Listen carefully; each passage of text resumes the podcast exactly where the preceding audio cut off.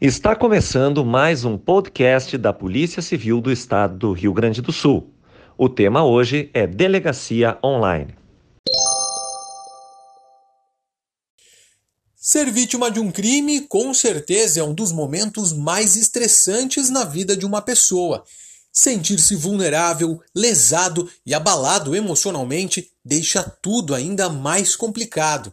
E foi pensando em tornar esse momento um pouco menos traumatizante que a Polícia Civil ampliou a delegacia online. Afinal, para que se preocupar em ir até a delegacia se você pode registrar a sua ocorrência de casa? A ferramenta não poderia ser mais simples. Você só precisa de um computador ou um celular com acesso à internet. Ter um documento de identidade em mãos também facilita e poupa tempo.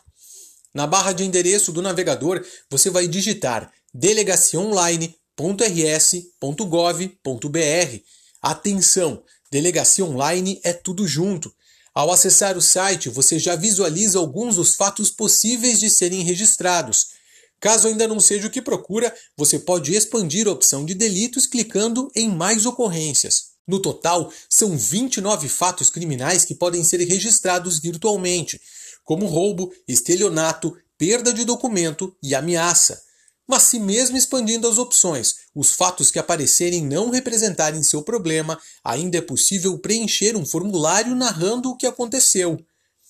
Finalizada a solicitação de ocorrência, ela será analisada pelos policiais civis que trabalham na delegacia online. O aviso do deferimento, que significa que a ocorrência foi aceita, ou do indeferimento, no caso contrário, será enviado para o endereço eletrônico informado no início do registro.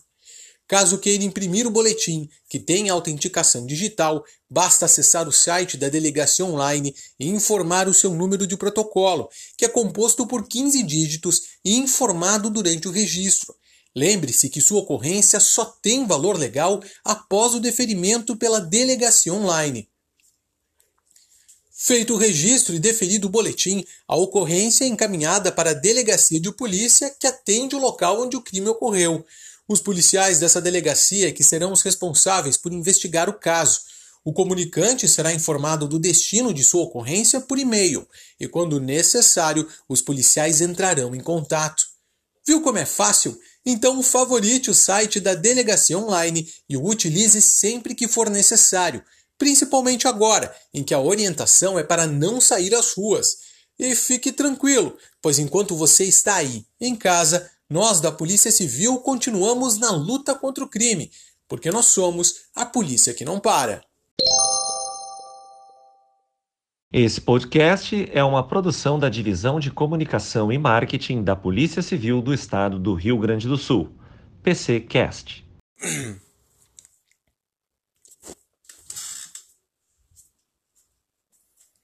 Três, dois, um. Fake news e crimes pela internet.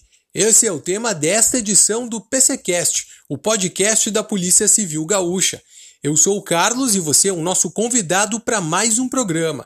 Hoje a gente confere a conversa entre o diretor do Departamento Estadual de Investigação Criminal, o delegado Sander Ribas Cajal, e o titular da Delegacia de Polícia de Repressão aos Crimes Informáticos, o delegado André Anicete, que aconteceu na noite desta terça-feira na live do Instagram da Polícia Civil.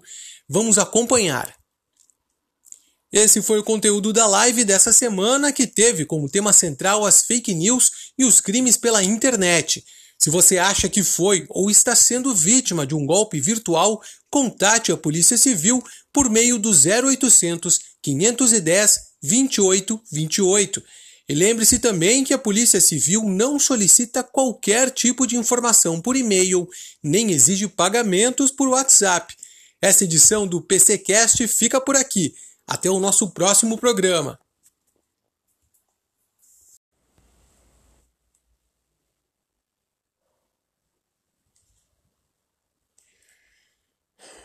Três, dois, um.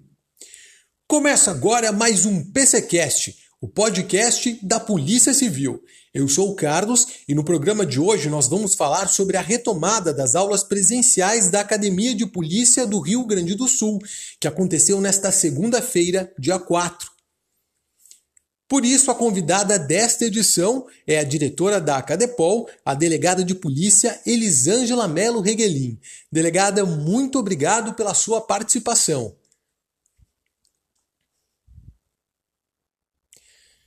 Recentemente, as aulas presenciais no prédio da Acadepol tiveram que ser suspensas em função da pandemia de Covid-19. De novo. Recentemente, as aulas presenciais no prédio da Acadepol tiveram que ser suspensas em função da pandemia da Covid-19. No início da semana, no entanto, os 322 alunos foram recebidos de volta na Academia de Polícia para a retomada das atividades na sede, que fica na zona norte da capital. Apesar desse contratempo, as aulas continuaram na modalidade de ensino à distância. Delegada, como foi essa experiência inédita nos cursos de formação para delegado, escrivão e inspetor?